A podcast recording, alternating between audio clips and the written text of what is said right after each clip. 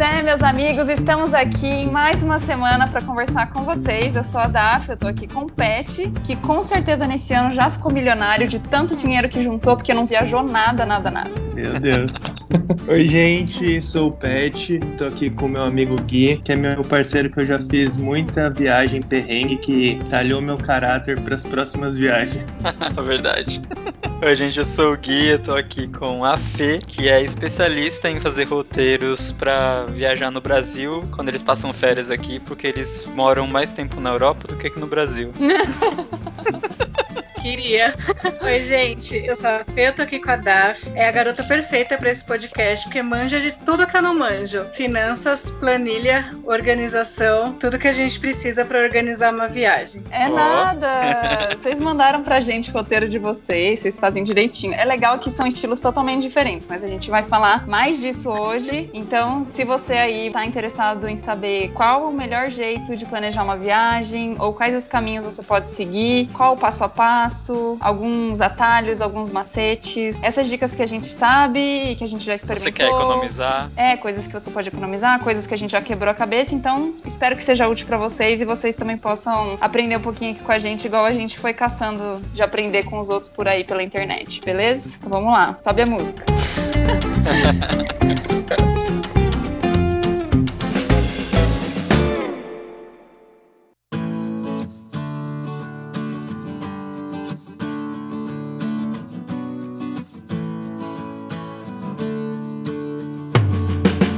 Bom, eu pensei da gente separar em quatro pontos, só que a gente vai acabar percebendo que vai ser difícil deixar bem delimitado, porque uma coisa interfere muito na outra, né? Mas a princípio a gente vai falar: primeiro passo, decidindo para onde você vai. Segundo, montando o roteiro. Terceiro, o que comer. E quarto, onde ficar. Então vamos começar conversando sobre decidindo onde. Para onde você quer ir, como que você decide falar, não, é para lá que a gente vai, é esse lugar que eu quero conhecer. Aí quero ouvir de vocês aí, quais são as estratégias.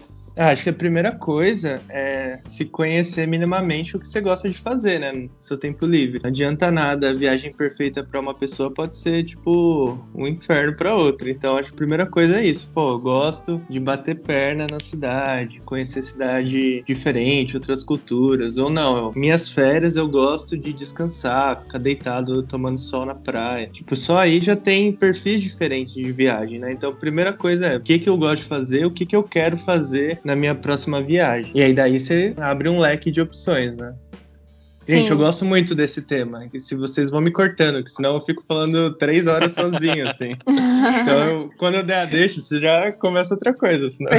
Eu acho que vale a pena também você é, se interessar pelo tema viagem. Porque às vezes, quando você tá olhando páginas, perfis, Instagrams de viagem, você vê lugares que te chamam a atenção, seja de cidade, seja de paisagem, visual, ou a própria cultura, que às vezes está registrada ali numa imagem ou num texto, te chama a atenção. E aí tem a ver com o que o Pet falou, que é o que você realmente gosta de fazer, né? Então, às vezes, tem alguns lugares que são muito diferentes que eu falo, nossa, um dia na vida eu quero ir pra esse lugar. Então, a gente já sabe quando calhar a questão de dinheiro, ou calhar a parte de clima, de tempo, que talvez a gente fale um pouquinho mais pra frente, a gente vai se programar pra ir pra lá. Uhum. Nessa que o Pet falou de coisas que você gosta de fazer, eu pensei muito assim, versus o que é popular. Porque às vezes as pessoas acham que tem que ir pra Paris, que tem que ir pra. que seja, pra praia que for, pro Rio de Janeiro, não sei. Mas se ela parar para pensar, aquilo não serve para ela, né? Aquilo não é o que ela gosta de fazer. Então, realmente é crucial, porque você vai gastar um tempo, um dinheiro precioso, assim, e às vezes você vai ficar, nossa, nem era tudo isso que eu queria, né? E tem gente que fica decepcionado com Paris, por exemplo. Então é, é muito louco, né? Pensar isso. E acho que tem também um momento oportuno, assim, para viagens, assim, né? Tipo, para determinados destinos. Tem uma coisa que é clima, então faz muita diferença, por exemplo, uhum. você para Europa no inverno, para você ir na Europa na primavera, ou, ou mesmo no começo do verão tal. Então, essa questão de tempo certo para você ir em determinado lugar é importante. E, por exemplo, o que a gente está sofrendo agora, dólar variando muito, né? Então, no caso, batendo recordes da história, né? Volta o presidente que deixava a gente ir pra Disney, né? Mas. tipo, teve uma época que, mano, todo mundo, assim, todo mundo que tinha condição viajava para fora fora. E agora tá super. Até empregado difícil aí, né? doméstica, né? Até empregado Como- doméstico como o Guedes falou. viu. Mas Estão muito politizados hoje. É que amanhã tem eleição. Tem eleição aí em breve, né? Mas de entender também qual que é o momento propício pra fazer as coisas, né? Então, tipo, ah, às vezes talvez seja o momento de conhecer a América Latina ou de conhecer o Brasil. No momento da pandemia, né, Brasil, mas se você tá ouvindo isso no futuro, se Deus quiser a pandemia passou, tipo, você vai tentar avaliar o contexto e falar, pô, onde que seria legal de eu ir? Ou às vezes você tem um amigo morando em determinada cidade que você gostaria de conhecer. Então pode ser que já diminuiu vários custos aí, né? Uhum. Então, Uhum. tentar entender o momento adequado também de viajar. É, essa questão de amigos, pra mim, pra DAF, é uma das coisas que eu acho que pra vocês também, né? Que define muito o lugar que a gente escolhe pra viajar, né? Porque, assim, a DAF falou, né? Não é porque é popular que você precisa ir e tal. Mas eu sou assim, Nova York, maior cidade do mundo. Eu quero conhecer Nova York. Paris, Torre Eiffel. Eu quero ir em Paris, eu quero ir na Torre Eiffel. Roma, Coliseu, não sei o que lá. Eu quero ir nesses lugares que todo mundo vai, porque, sei lá, querendo ou não, se todo mundo vai também é porque tem algum motivo especial, né? Mas é claro que eh, não quer dizer que você vai gostar, né? Inclusive, teve uma cidade que a gente foi, que todo mundo vai, que era muito cheia, que a a gente não gostou, que foi Praga, por exemplo. Não gostou não, né? A gente quebrou A expectativas, gente ficou. né? A gente ficou muitos dias pro tanto que a gente queria fazer lá, né? É, mas essa questão de ter pessoas conhecidas nos lugares faz muita diferença. De você pensar nas pessoas que moram fora, que até você poderia se hospedar na casa delas, e aí é cara de pau mesmo chegar, conversar, pedir pra ficar lá, dependendo da intimidade que você tem ou não, né? Uhum. É muito bom também você ter isso planejado, porque a gente percebeu uma coisa, que ter alguém na cidade faz diferença, assim. Eu e a Daf, numa viagem que a gente fez, por exemplo, essa que a gente foi pra Praga, em todas as outras cidades a gente tinha alguém conhecido que passou um tempo com a gente. E Praga foi a única que não tinha ninguém, sabe? E aí eu fico pensando Uhum. se não foi coincidência, assim, de o lugar que a gente menos gostou foi o lugar que a gente não tinha nenhum conhecido pra passar um tempo com a gente lá, sabe? Uhum. É, mas eu acho que não, porque, por exemplo, quando a gente foi pra Los Angeles, também não tinha ninguém conhecido e a gente adorou. Tinha a Aninha, a gente encontrou com a Aninha, né? Ah, mas foi muito rápido. Tinha o Kobe, né? É, o Kobe era o nosso Tinha o. Kobe, é, meu brother. Uma coisa que eu acho que é importante também a gente pensar é nas nossas expectativas. Isso acho que é ao longo da viagem também, mas até mesmo na hora de planejar. Então, por exemplo, como o Pet falou de clima, digamos que a gente só tenha, por exemplo, dezembro e a pessoa quer muito ir pra Europa. Ela tem que saber que vai dar 4 horas da tarde e vai estar de noite, que ela vai pegar muito Uhum. frio, mas também vai ter que saber que vai ter coisas muito gostosas, tipo os mercadinhos de Natal, tipo aquele clima todo gostoso de inverno que a gente não vive aqui no Brasil. Então eu acho que tem que alinhar as expectativas, né? Não dá pra ficar, sei lá, reclamando, nossa, eu cheguei, tô passando frio, é, não gosto desse lugar, que lugar horroroso, porque e isso eu acho que vai desde a hora que você planeja a viagem no roteiro, né? Ah, eu vou pra tal lugar, o que, que eu vou encontrar nessa época do ano em tal lugar? É o que eu quero? Isso é pra mim? Eu acho que isso já te deixa mais preparado porque você vai passar, né? E alinhar suas expectativas. É, por exemplo, Paris mesmo, né, que a gente tava falando, tem muito museu, né? Muitas pessoas fazem um roteiro de tudo quanto é museu que tem lá. E também a gente tem que ter coragem, assim, pra olhar e pensar: eu quero ir pro museu só porque todo mundo vai, eu tenho que ir lá ver a Mona Lisa, tipo, ou eu prefiro ficar na rua tal. E aí, eu e o Gui, a gente não faz muita questão de museu, assim. Eu até gosto bastante, só que eu gosto quando eu tenho calma. Tipo, ah, eu tenho vários dias aqui, então eu vou lá no museu e beleza, vou aprender um monte de coisa. Mas se eu tenho, tipo, menos de uma semana na cidade, eu não quero ficar dentro de um museu. Eu quero andar na rua, eu quero, sabe? Eu quero ver as coisas e tal. Então é muito balancear, assim. Mesmo você já indo pra um lugar que você sabe que você vai gostar, lá pode ter coisas que é popular, mas você pode não gostar muito e tudo bem você não ir, sabe? Tudo bem Sim. você abrir mão daquilo, né? E escolher outras coisas. Tipo, Nova York, a gente não foi na Estátua da Liberdade. E aí você A gente não vai. foi na Broadway. É, a gente não foi em nenhum show da Broadway. E aí você vai avaliando esse negócio que vocês estavam falando também, que a Fê falou das expectativas tal, e do, da época do ano tal. Eu não tinha nenhuma expectativa de que eu iria para os Estados Unidos logo, assim. Sei lá, achava que eu ia algum dia na vida, mas jamais imaginei que seria a minha primeira viagem internacional com o Gui, né? Mas várias coisas se juntaram. Então teve a passagem que foi muito, muito, muito barata, que a gente achou. E aí tem a questão da Lili, que é a nossa amiga, que a gente ficou lá na casa dela. Beijo, teve a Lili, questão muito também. obrigado, Lili Muito obrigada, maravilhosa. Tinha a questão que ele queria ver jogo do Lakers também, que Kobe ia aposentar. Então, assim, era uma coisa que era importante pra ele. Então, eu também fui me ajustando nisso e vendo que valia a pena, naquele momento, fazer aquela viagem. Né? Por mais que não fosse o meu sonho. E, tipo, valeu muito, muito a pena. Eu gostei demais. Acho que é legal, assim, e vendo, ainda mais quando a gente decide muito em casal, né? Às vezes é complicado decidir. Sim. Essa questão de expectativa, né? Também eu lembrei, a gente tava conversando com um casal de primos nossos, e eles foram para Amsterdã e eles odiaram Amsterdã. Falaram que Amsterdã Nossa. é terrível, que é muito Como assim? frio, muito vento frio e não sei o que lá, não sei o que lá e tal. E aí, quando eu e a Daphne planejou ir pra Amsterdã, todos os lugares que a gente leu, todo mundo falava que lá é nublado o tempo inteiro, que faz frio. E entre os que você tá andando nos canais é frio pra caramba. Então, e por um milagre, quando a gente foi, fez sol, né? Quando a gente foi pra Roma, por exemplo, a gente já foi sabendo que a gente ia pegar chuva. E a gente foi, não, a gente vai, a gente Porque- vai pegar chuva. Era o único período do ano que a gente achou passagem muito barata. E a gente falou, É. não, é muito barata porque é muito ruim, chove demais. Então as pessoas não É. querem ir lá. As pessoas aí não tem vão pra outras lá porque coisas. chove.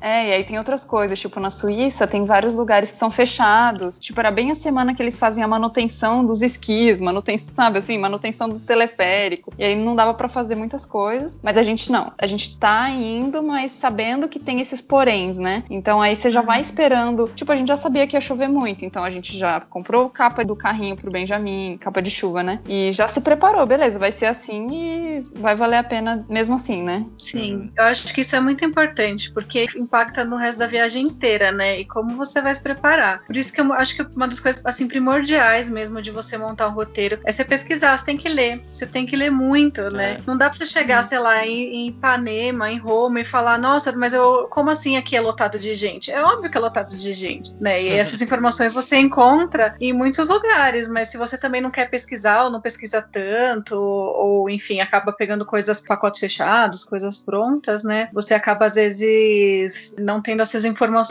que te deixam alinhado com o lugar, né? Outra coisa que vale a pena falar, a gente não tem o hábito de fechar com agência de viagem, né? Uhum. Tem muita gente que Uhum. às vezes pergunta isso pra gente: ah, vocês fazem sozinhos os roteiros, vocês fecham com a agência. A gente não tem o hábito de fechar com a agência, a gente acha que acaba sendo um custo a mais, mas é justamente um custo a mais porque é um trampo que a pessoa tem que fazer, né? Montar roteiro, essas coisas, é um trabalho, é trabalhoso. E a gente gosta muito de fazer esse trabalho, então a gente acaba fazendo por conta. Mas tem gente que também se adapta melhor com a agência, enfim, mas aí também depois que encontrar alguma coisa que não estava esperando, não dá pra ficar reclamando, né? É. É, Vale até a pena olhar umas agências, porque às vezes eles conseguem alguns convênios, coisas mais baratas. Então, às vezes, sei lá, às vezes a Uhum. passagem é mais barata, né? Eu sei que pro Nordeste tem muita coisa assim, pacote que sai mais barato do que você fazer separado direto no hotel. Então, vale olhar, né? Acho que não tem desculpa. A gente tem o Google e dá pra descobrir, né? Dá pra pesquisar e comparar mesmo. Mas em geral é mais barato fazer sozinho. É, outra coisa que eu acho que também entra aí, do lance de comprar passagem aérea. É. Em outros tempos, antes de pandemia, quando a gente podia viajar pro exterior, tem alguma, alguns macetes assim que, tipo, diminuem muito o valor, assim. E eu fui aprendendo, tipo, pesquisando e tal, né? Tipo, primeiro, é assim, você acompanhar um pouco o preço pra ter ideia de quanto é o preço padrão da passagem, né? Às vezes aparece promoção e, na verdade, tá mais caro, assim. Então, se você não souber mais ou menos quanto é, você não tem essa noção. E outra coisa é, tipo, sempre ir por um lugar e voltar por outro. Por exemplo, se você vai fazer uma viagem com três destinos principais, então você, tipo, vai por um destino e volta por outro. E não sei por que raios isso sempre dá mais barato, assim, sabe? Quando eu, li isso a primeira vez, eu falei, ah, não é possível, deve ser tido sorte e tal, mas é estatisticamente provado que isso acaba sendo mais barato, né? Eu concordo com você que em todas as minhas pesquisas, você chegar num lugar e embora por outro é mais barato. Mas eu sempre ouvi a minha vida inteira que você chegar num lugar e voltar pelo mesmo lugar é mais barato. É o que as pessoas mais pesquisas- falam. É o que as pessoas mais falam. Inclusive no Nerdcast, No dessa Nerdcast. semana passada, É. ou retrasada, o Tucano falou isso. Não, a gente vai pra Amsterdã e volta por Amsterdã que fica mais barato. Eu falei, É, não, acho não que é as assim. pessoas, elas têm essa ciência, porque assim, às vezes você consegue uma promoção ida e volta, né? E aí, beleza. Você vai, ah, não, consegui uma passagem ida e volta, tá mais barato. Mas aí o preço de você sair e voltar,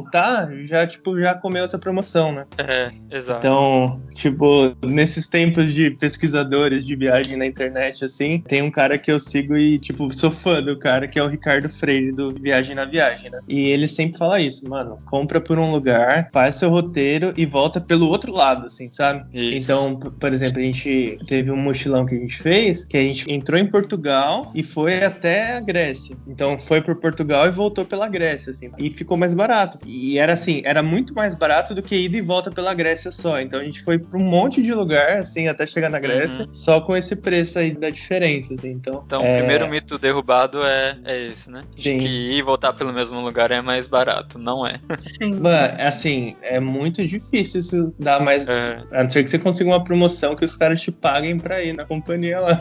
Mas nunca vi dar mais barato, né? Isso que a gente já pesquisou bastante. Eu acho que outro mito de passagem aérea é o de comprar de terça de madrugada, né? Não sei se vocês já ouviram isso. esse eu nunca Nunca ouvi. Que é, é o horário que troca os preços da- das companhias aéreas. Terça de madrugada. Mas também é Ah. mentira. Que, tipo, não tem regra nenhuma, assim. Quantas terças de É, madrugada você claro já que não. tentou fazer isso pra. Não, mas era um mito. Tinha uma época atrás falando, não, você tem que comprar a terça, 3 horas da manhã, que é o horário que vai trocar os preços, tá? Vai sair promoções. Quase Mas meio místico, né? É, É. isso antes desse, desses Instagram de promoção de viagem e tal. Aí tinha esses mitos, né? Mas também furada. Uma coisa que vale a pena pensando em passagem também é que até o próprio Google disponibiliza o Google Flights, né? Que é uma ferramenta Aham. super útil de você acompanhar o preço das passagens, ver se tem alteração, quando tem promoção ele te avisa. Então acho que hoje em dia já tá bem mais tranquilo de fazer essas pesquisas. É, É. E eu aproveitando, contar como que eu faço pra comprar passagem. Que foi uma coisa assim que explodiu minha mente e eu fiz isso duas vezes já e foi muito bom. Como que é? A primeira coisa que eu faço, eu vou no Google Flights, igual a Fê falou. Então a gente coloca lá o lugar que a gente quer ir primeiro. A gente sempre tem uma ideia, né? Pra onde a gente quer ir no começo, assim. E aí depois eu vou simulando alguns voos de volta. E aí eu vou fazendo um roteiro imaginário, pensando na cidade final. E aí eu vou fazendo as pesquisas pra ver quais passagens estão mais baratas. Por exemplo, eu vou pegar um exemplo que a gente fez na nossa primeira viagem pra Europa. E a gente tinha decidido ir pra Amsterdã. E de Amsterdã a gente tinha decidido ir até Praga e voltar de Praga pra São Paulo. E aí, Só que, a gente, esse- só que você é, tá esquecendo de falar Berlim, porque a gente ia pra Berlim Não. por causa do casamento. É, a gente tinha um casamento na Alemanha e esse, esse meio aí a gente faz de trem, a gente faz de ônibus, sei lá. A gente tinha um casamento na Alemanha, a gente ia de Amsterdã pra Alemanha e depois a gente ia pra Praga e de Praga a gente voltava pra São Paulo. Esse meio a gente ia decidir depois o que, que a gente ia fazer. No Google Flights eu vi que a empresa que fazia esse roteiro era a KLM, que é uma empresa holandesa. Aí eu entrei no site da KLM, aí eu comecei a ver os voos que tinha lá, tava mais ou menos o mesmo preço, ah, vou comprar pelo site da KLM, que, sei lá, teoricamente é mais confiável que no Google. E aí eu vi que tinha um voo que ele fazia uma escala em Paris na hora de voltar, saía de Praga, passava em Paris, e aí essa escala tinha uma escala de 3 horas, uma de 4, uma de 12. E aí eu pensei, ah, 12 horas, talvez dá pra parar em Paris, ir lá ver a torre, volta pro aeroporto e vai pra São Paulo. Escala de 12 horas, né?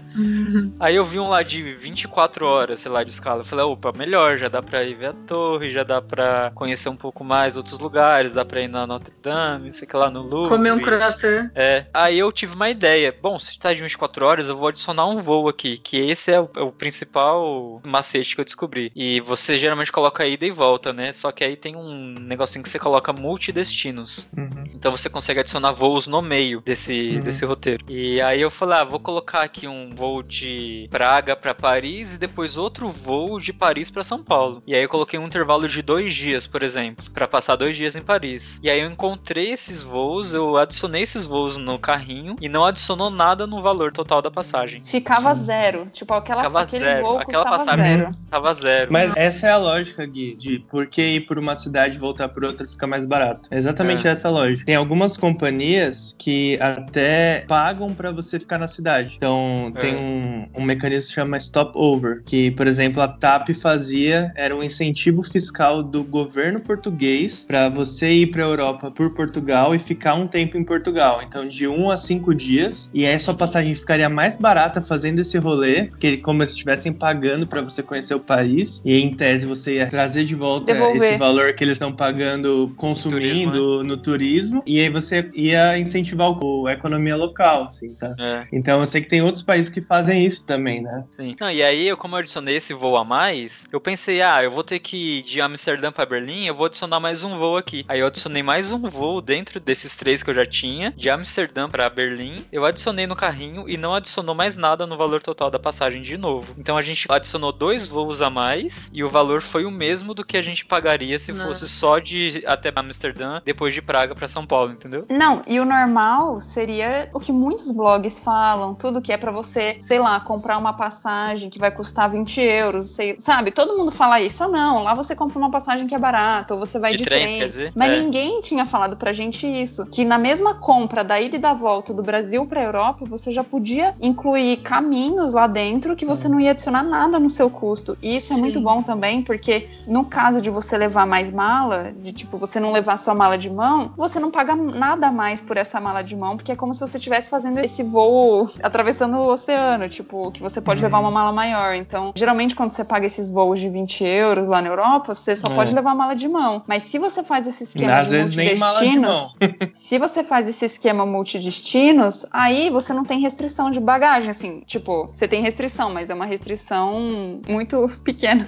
De qualquer forma, não recomendamos levar muita bagagem em qualquer é, circunstância. Sim, né? mas é verdade. Eu acho que esse esquema de multidestinos é sempre muito bom. Algumas vezes a gente simulou e viu que não valia tanto a pena, não é sempre sim. que fica esse valor zerado. Não é mas é em muitos casos também. vale muito. A viagem que a gente fez ano passado, o guia show, assim, foi um absurdo, tipo, muito, muito barato a passagem que a gente comprou. Era um valor indo pra Suíça e voltando. E aí ele, nessa loucura de ficar simulando, a gente não tinha plano nenhum de ir pra Itália. E aí ele ficou simulando e ele viu que passando por Milão, sei lá, Veneza, já reduzia pela metade o valor da passagem. Metade. Tipo, é muito dinheiro. Caía pela é metade. É muito dinheiro. Aí que a gente começa, ah, não vamos fazer só a escala, vamos ficar alguns dias, porque você vai passar naquela cidade. Então foi assim que a gente decidiu ficar lá, porque era mais barato a gente ir para Roma e ficar quatro dias em Roma lá, pagando estadia, comida, do que a gente pagar o voo de ida e volta pra Suíça, sabe? E outra, se a gente também não quisesse gastar com Roma, tudo bem, a gente faria escala por Roma e também ficaria mais barato. Então é muito legal, assim, te abre um novo leque, né, de possibilidades de viagens. Sim, e a gente não tá falando nem para conhecer um bairro do lado, a gente tá falando pra ir pra outro país, Itália, maravilhoso, é... sonho. Sim,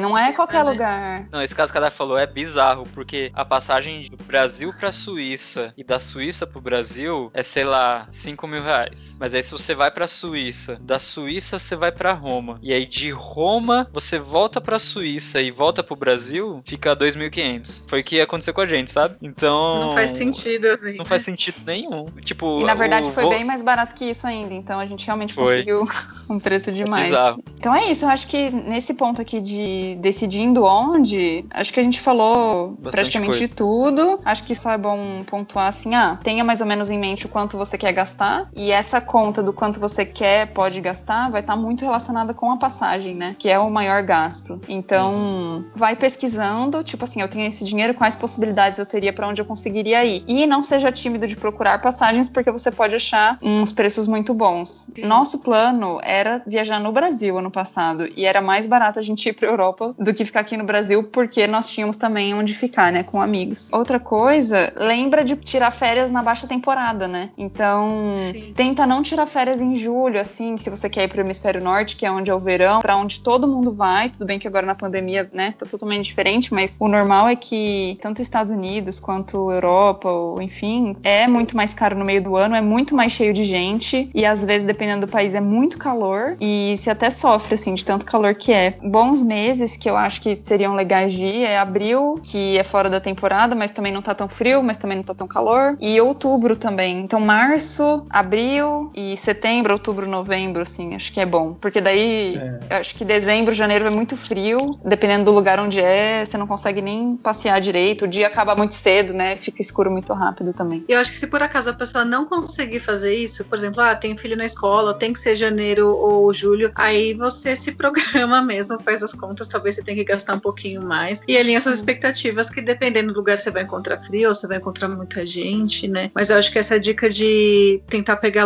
lugares fora da época de alta temporada é importante. A gente já fez uma viagem, quando a gente foi passar lua de mel, a gente escolheu Punta Cana e era na época de tornado, assim, né? E aí ficava muito mais barato, tudo. A passagem, hotel, era assim, a gente pegou o resort que era muito caro e pagou muito pouco. E assim, a gente, lógico que a gente pesquisou, ah, teve tornado nos últimos, sei lá, anos nessa região e não teve, e a gente foi e realmente foi maravilhoso. Não teve, não teve vento, não teve chuva, não teve nada. Mas dois anos depois, eu acho, teve um tornado lá. E teve gente que foi pra Punta Cana e teve que ficar, tipo, num colchãozinho no hotel, assim. Então acho que talvez hoje a gente não fizesse mais essa escolha. Mas às vezes são coisas que você pode levar em consideração. Assim, cada região do mundo tem uma determinada época melhor para ir, uma época melhor para não ir. Então acho que vale a pena pesquisar bastante, né? Sim, legal.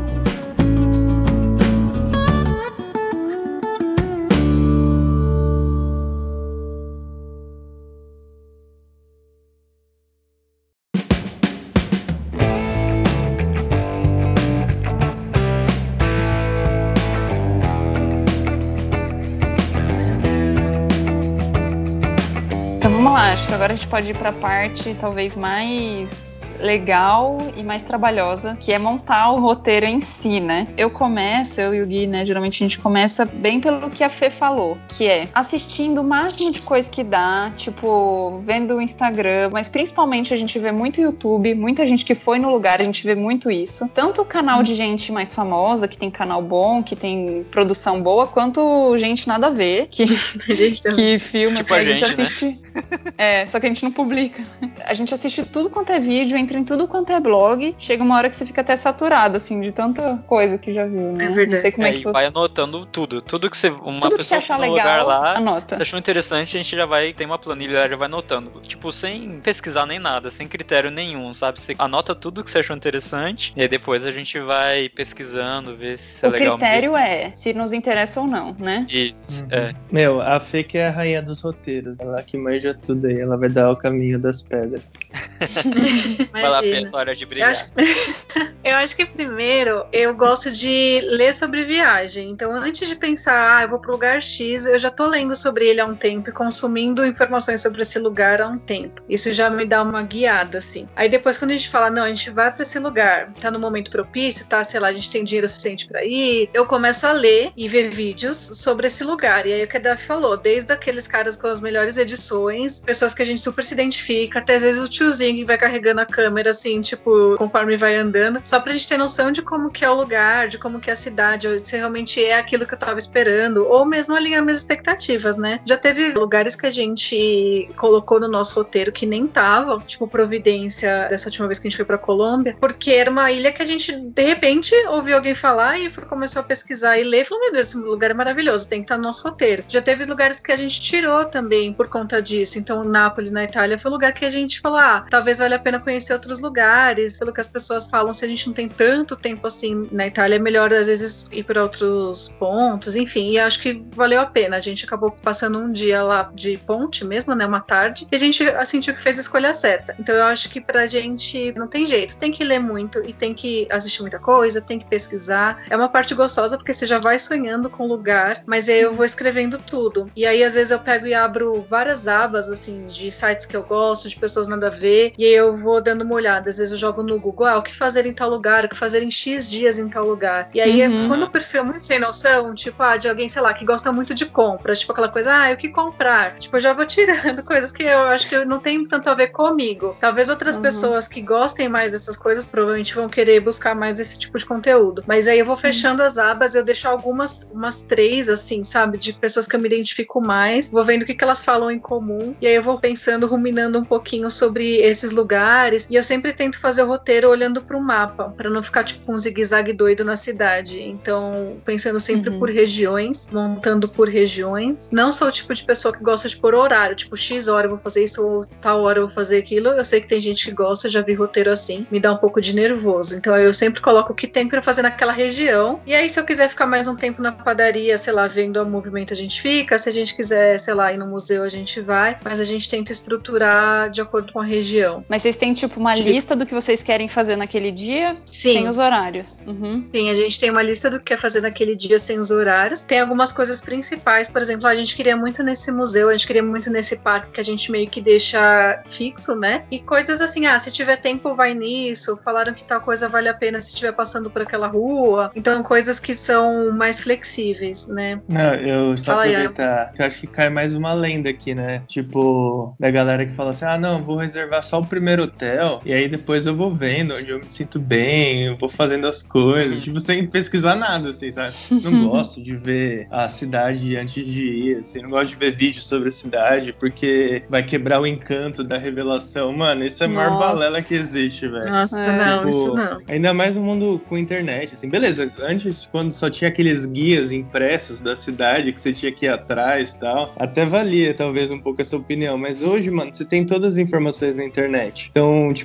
quanto mais você pesquisar, melhor vai ser a sua viagem, assim, sabe? Inclusive, uma das coisas que revolucionou a nossa viagem foi, tipo, chegar no aeroporto, no destino, né, e comprar um chip com internet. E isso fez toda a diferença, assim, porque por mais que a gente pesquise e marque no Google Maps os restaurantes que tem a ver com a gente, o lugar. Baixa o mapa offline, né? Baixa é, faz tudo offline. isso, mas vai ter um momento que você, pô, eu saí aqui e tal, tô num lugar que eu não tinha pesquisado direito tal, e tô afim de comer uma pizza. Aí você abre o Google Maps lá e joga pizza, melhores avaliações perto de onde eu tô. E aí você vê que tem uma pizzaria super boa no quarteirão de trás, assim, sabe? Se você tivesse sem internet, você não ia nunca achar aquela pizzaria ali que fica no quarteirão de trás, assim, sabe? Então isso é uma coisa essencial, assim, tipo, pagar, sei lá, 10, 15 euros no chip, mas ter internet pela viagem, assim, faz toda a diferença. Nós já fizemos viagem com internet e sem internet, né? Hoje em dia, pensando bem, eu acho que coloca já no custo que vai ter internet. Porque, assim, você já se salva de muito perrengue, né? Vídeos perrengues que a gente contou muito. no outro episódio. Se você não tiver internet, você pode pesquisar muito antes e já ter uma noção muito boa das coisas e se virar bem. E aí você também pode ir procurando Wi-Fi, né? Então, sei lá, se tiver um McDonald's, se tiver um Starbucks, aí você também pode usar disso pra pegar alguma rede, né? A internet também às vezes não garante tudo. Uhum. Tipo, em Paris, nossa, foi mega difícil resolver as coisas lá. Mesmo tendo algum acesso à internet, às vezes você quer descobrir alguma coisa, nem sempre é fácil. Mas o que eu ia falar, aqui é o nosso jeito, né? Eu até pensei da gente talvez compartilhar alguns roteiros nossos no site pra mostrar a diferença, né? Porque eu lembro que vocês compartilharam com a gente, acho que o de Roma, e vocês fazem um texto, assim, né? Então, tipo, um, um Word. E aí você vai digitando meio que uma sequência daquele dia e o que você quer fazer, e você até explica um pouquinho o que, que tem naquele lugar, né? Tipo, ah,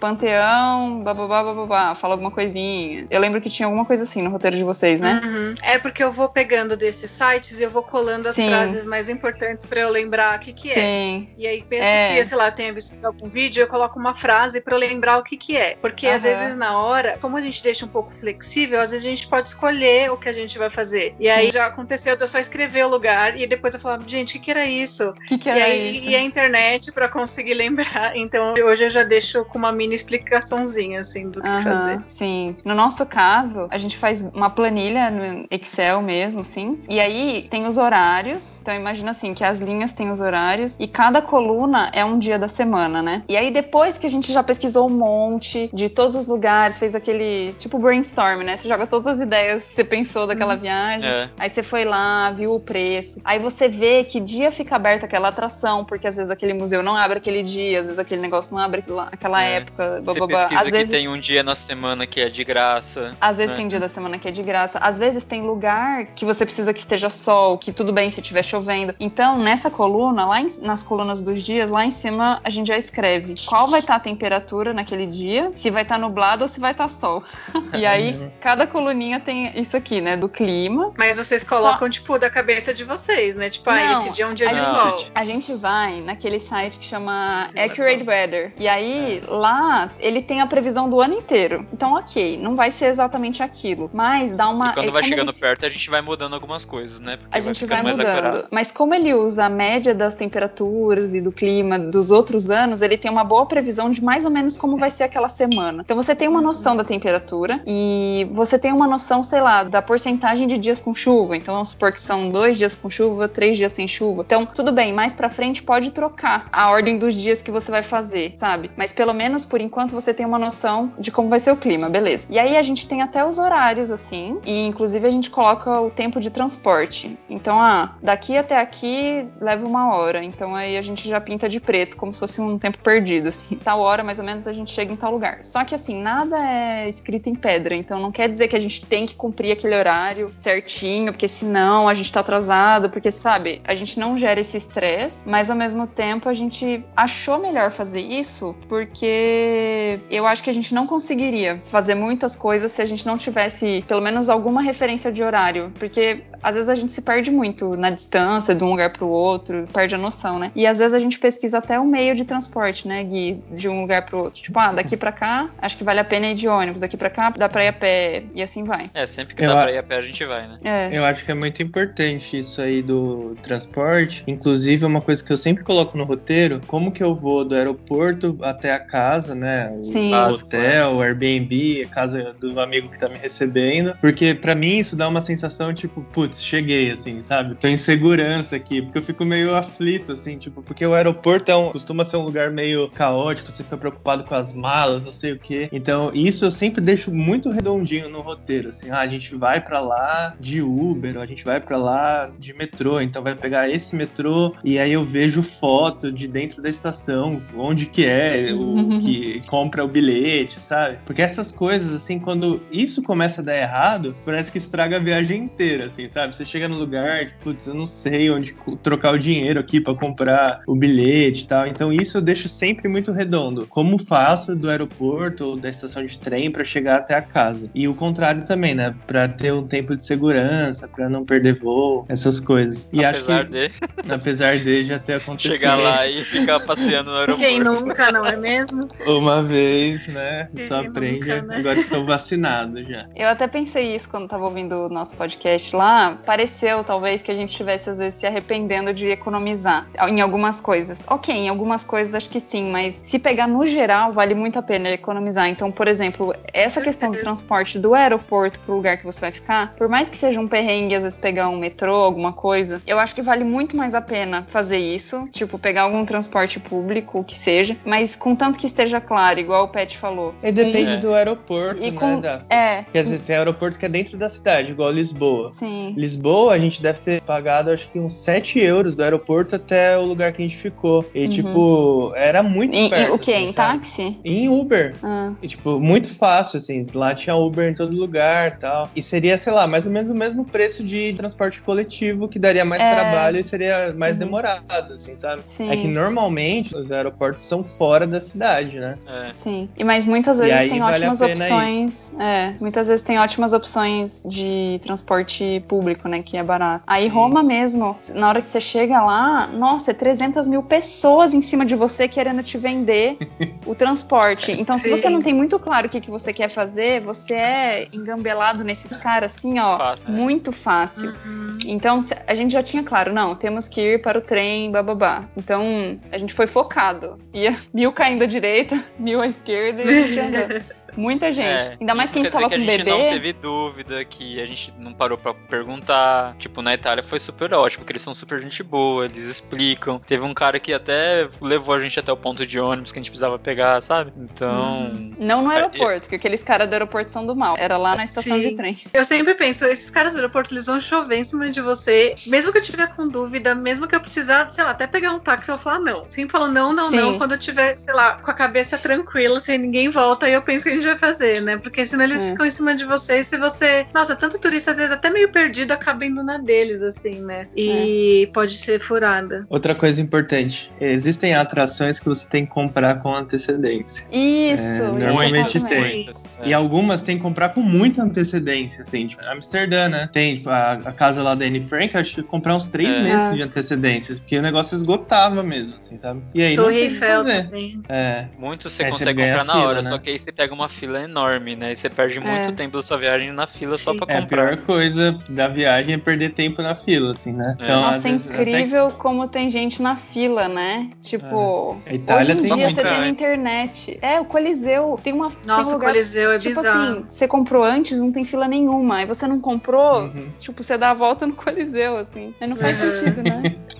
Eu acho que essa, é por isso que é tão importante, às vezes, algumas coisas você deixar planejado e fixo. Não tem jeito, senão você vai acabar passando, pegando Isso. fila, passando perrengue, né? E, É. e isso já te ajuda muito e evita também que até que você perca algumas atrações, né? Tem museu mesmo que, meses de antecedência na Itália, acho que é um dos lugares que mais você precisa reservar coisa com antecedência. Se você não quiser pegar muita fila, né? Eu fiquei com a impressão de Amsterdã, que tem algumas coisas lá que você precisa comprar com bastante antecedência, assim. A gente, quando foi comprar o Anne Frank, descobriu meio em cima, assim, que precisava comprar, que era o prazo certo, assim, sabe? Tá Uhum. acabando, tem que comprar essa semana, senão vai acabar. E aí a gente Uhum. comprou, assim. É, Essa informação você acha fácil no Google, né? Ah, tal coisa precisa comprar com antecedência. Os lugares explicam bem. Uma coisa que Sim. eu lembrei também é que a gente sempre procura reservar o primeiro dia pra fazer um walking tour. A gente Nossa, gosta muito de bater uma- perna. Essa foi uma dica Primeiro- que vocês deram pra gente, porque a gente sempre faz isso também depois que vocês falaram. É, o primeiro dia livre, né? Porque Isso, normalmente, é. o primeiro dia, quando a gente chega, a gente não põe quase nada, assim, sabe? Põe, tipo, ah, por exemplo, a gente chegou três da tarde. O rolê vai ser conhecer o bairro onde você tá, dar uma voltinha, tomar um sorvete ali e tal. Porque aí sim, no segundo dia, você começa, tipo, com energia, assim, sabe? A gente não costuma marcar muitas coisas no primeiro É, se a gente chegar dia. cedo, né? A gente vai, né? Fazer Você o rolê faz, de né? walking tour. Mas se a gente não chega, a gente já desencana. Mas esse rolê de walking tour, tem gente que não gosta de andar e tanto e tal. Mas ainda mais pensando em cidade histórica da Europa, América Latina, sei lá, acho que todos os lugares que a gente fez walking tour a gente gostou muito. E ele passa, ele faz tipo um highlights, assim, nos principais pontos, né? Então ele passa pelos principais pontos, explica a história de tudo e depois o que você gostar mais você volta e gasta um tempo maior lá dentro. É uma forma muito boa de você aprender a história. Geralmente quem faz esses tours ou são locais ou são pessoas de fora que já moram há um tempo na cidade e mostram suas percepções que vão muito além dessa coisa de pegar turista. Pelo contrário, eles dão várias dicas para você evitar essa coisa do perfil bem de turista, né?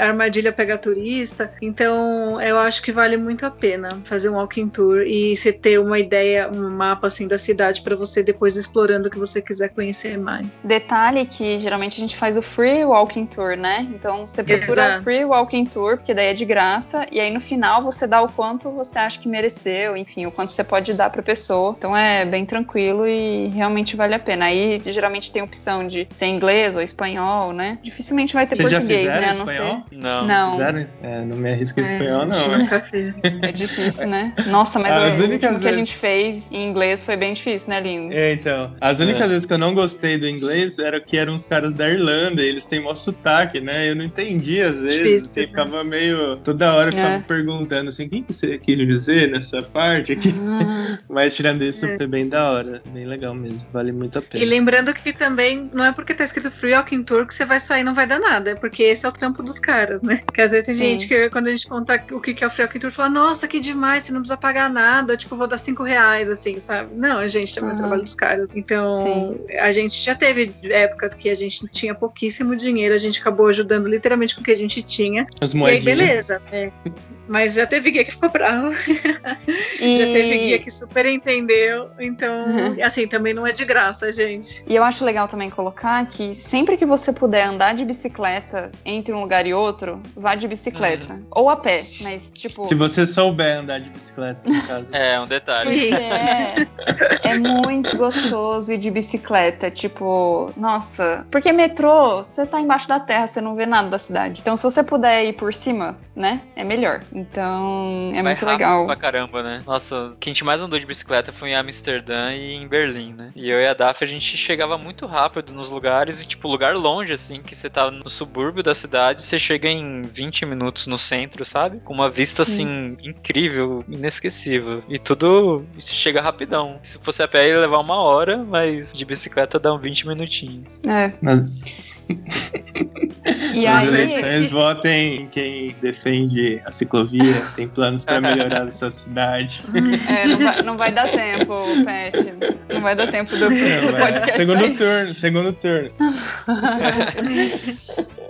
Uma É. coisa que eu acho importante falar nessa parte também do roteiro é que, claro que com o passar do tempo você vai se conhecendo mais e vai sabendo seus limites, mas, tipo, não tente visitar, sei lá, a cidade inteira em um dia. Uhum. Quando você for escolher dias, dá uma pesquisada, porque os lugares falam geralmente, ah, a cidade tá uma cidade menor, dá pra você ficar três dias, pra você não fazer igual a Daf falou, né? Ah, peguei às vezes cinco, sete dias e não precisava. E o contrário também, né? Nossa, peguei dois dias pra Roma, você vai morrer e não vai ter Não visto quase nada, né? Então, assim, eu acho que é importante você ver também quanto você quer conhecer do lugar, que às vezes também pode falar, "Ah, só tem dois dias e eu vou morrer, e é isso, eu quero ver o que tem Roma tem pra oferecer. Mas sempre alinhando as expectativas. E pra gente, a gente percebeu que uma coisa que funciona muito é de tempos em tempos deixar um dia mais tranquilo pra gente descansar, porque cansa muito, principalmente se for uma viagem de bater perna, né? Agora a gente tá pensando na Europa, mas pensando ou uma cidade grande, né? Seja América Latina, independente de onde for, tem um tempo pra você descansar um pouco, que pode ser bem cansativo. E quando a gente faz uns mochilões mais longos, a gente tenta deixar pro último item do roteiro um lugar que seja um pouco mais de boa. Então, às vezes, um lugar que tenha uma praia, que a gente consiga abaixar um pouquinho o ritmo, porque a gente fica realmente muito cansado. E realmente, se você morrer e ficar cansadíssimo e podre, tenta olhar pelo lado positivo, que você tá conhecendo lugares legais, porque às vezes cansa mesmo, né? Mas hum. você pode ter seu corpo tá cansado, mas sua cabeça é muito maravilhosa você conhecer tantos lugares, né? É, uhum. você tem que saber que você vai ter que abrir mão de algumas coisas, né? Porque uhum. a menos que faça igual eu e a Daf, que a gente ficou três semanas em Nova York praticamente, e aí a gente conseguiu, Duas. tipo, é, foram três semanas lá e nesse intervalo, cinco dias, a gente passou em Los Angeles, né? Mas uhum. foram uns 16, 17 dias em Nova York. E aí a gente conseguiu, tipo, um dia só pra um bairro, outro dia só pra outro bairro, outro dia só pra outro bairro. Aí no final a gente fez o que a Fê falou. Primeira semana a gente nem foi no Central Park. E a gente falou, no final a gente vai só no Central Park. A gente ficou uma semana indo no Central Park, sabe?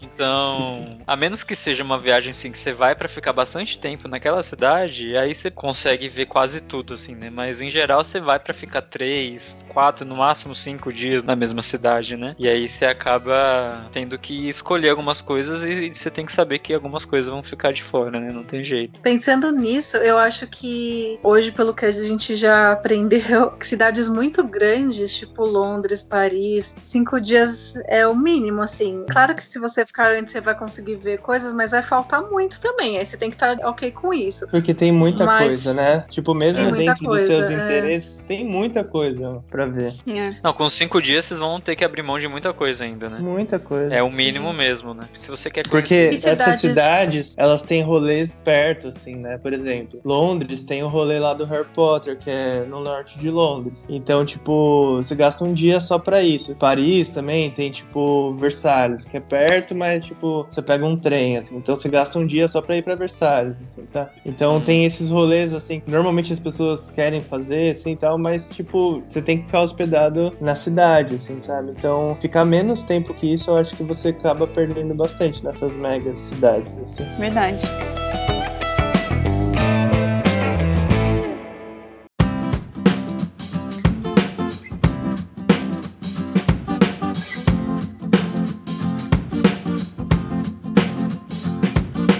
Acho que aqui, finalizando já esse ponto do roteiro, eu vou já começar a falar de comida, porque o terceiro ponto seria o que comer. O que a gente gosta de fazer em relação à comida no roteiro é que a gente toma um café da manhã reforçado, come bastante, e aí a gente sai, anda, anda, anda, e a gente come alguma coisinha qualquer, tipo, ou a gente tem algum lanche assim na mochila, ou a gente, sei lá, compra qualquer doce, qualquer coisa no caminho, e aí quando é umas três, quatro da tarde, aí a gente vai num lugar e come mesmo, tipo, num restaurante, senta e tem uma refeição. Tipo Aí... um almojanta, assim? É, tipo um almojanta. Dependendo do quanto a gente aguenta, a gente faz mais cedo e varia. E aí à noite, muitas vezes a gente come alguma coisinha, ou na rua mesmo, tipo, como se fosse um salgado aqui no Brasil, né? Mas qualquer coisa, ou alguma coisa que a gente já comprou no mercado. E aí vai, como a maioria das vezes. Se a gente fica em Airbnb, aí a gente reserva algum horário pra gente ir num mercado para comprar coisas, para deixar no apartamento e comer as coisas que estão no apartamento, tanto de manhã quanto à noite. E se a gente tá na casa de alguém, geralmente café da manhã e janta, normalmente na casa das pessoas tem. Então isso também é muito bom. Mas em geral é isso, a gente faz como se fosse uma refeição no dia. Porque eu acho que também muita gente não viaja porque tem uns padrões assim que acha que uma viagem de férias ela tem que, tipo, você tem que ficar num hotel que você vai ter um mega café da manhã e aí você tem que almoçar num restaurante, e aí você tem que jantar num restaurante e tomar drinks Uhum. E não sei o que lá, e depois, né? Eu acho que às vezes os padrões que as pessoas colocam é muito alto e dá pra fazer com muito menos se você for de boa em relação a isso, né? E é isso que a gente faz, né, lindo? Em relação à comida. Pegando o roteiro, né? Entrando um pouco nisso, nessa que a gente faz aquele brainstorm, pegando tudo que as pessoas fazem em todo lugar, a gente também anota os restaurantes, porque as pessoas sempre dão dica, né? De restaurante. E aí, conforme a região, a gente fala: não, esse dia a gente vai comer nesse lugar, outro dia a gente vai comer em outro lugar. E aí também tem dia que não tem lugar pra comer, mas a gente tem noção que naquela região tem algum tipo de comida, sabe? E assim É. vai. É, a gente já variou bastante nosso cardápio aí nas viagens, assim. Primeiro mochilão que a gente fez, a gente foi, tipo, muito low cost, assim, sabe? Então, por exemplo, a Europa compensa muito questão financeira, não saúde, não nutricional, mas você comer em fast food, assim, porque é muito mais barato do que uma comida, tipo, um prato feito, assim, né? Mesmo comida de rua, assim, tipo, você consegue economizar bastante comendo essas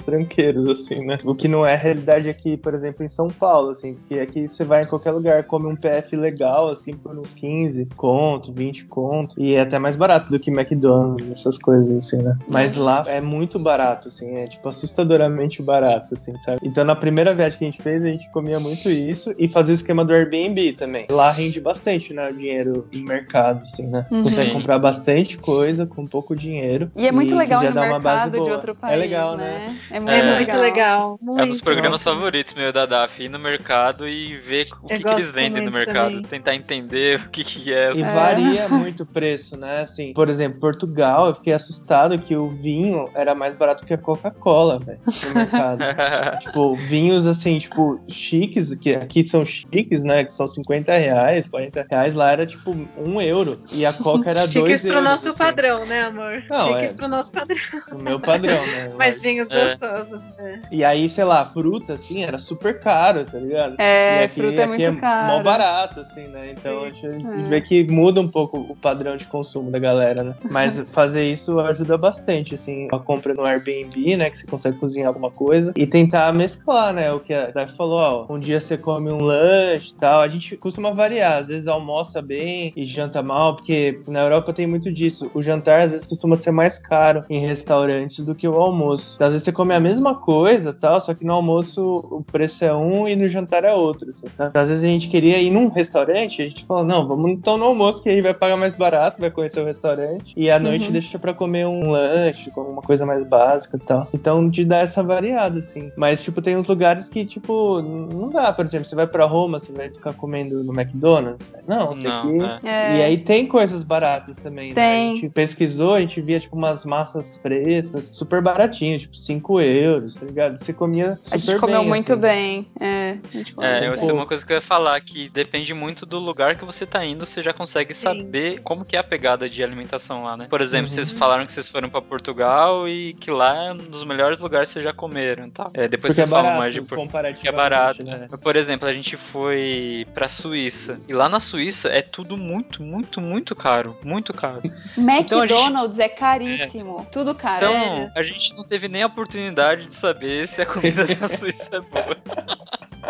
É sério, Ainda bem que a gente tava na casa desses É. amigos que estavam servindo que a gente muito isso. bem. Então, o lugar que a gente comia bem na Suíça era na casa dos nossos amigos, que eles receberam a gente super bem e a gente tomava café da manhã lá e em geral a gente jantava lá também. E aí era, a comida era super boa. Mas durante o dia que a gente tava na rua, a gente só comia, a gente ia no supermercado, comprava aqueles lanches natural, comprava banana. Aquela salada de macarrão. É, É, então aconteceu a, gente- mesma coisa com a gente em Londres, né? Que a gente tava na Hum. família da Fê lá, e aí comia super bem. Teve uma época que até a tia dela, a tia da Fê tava lá, então ela fazia café da manhã, fazia tapioca, fazia uns negócios assim.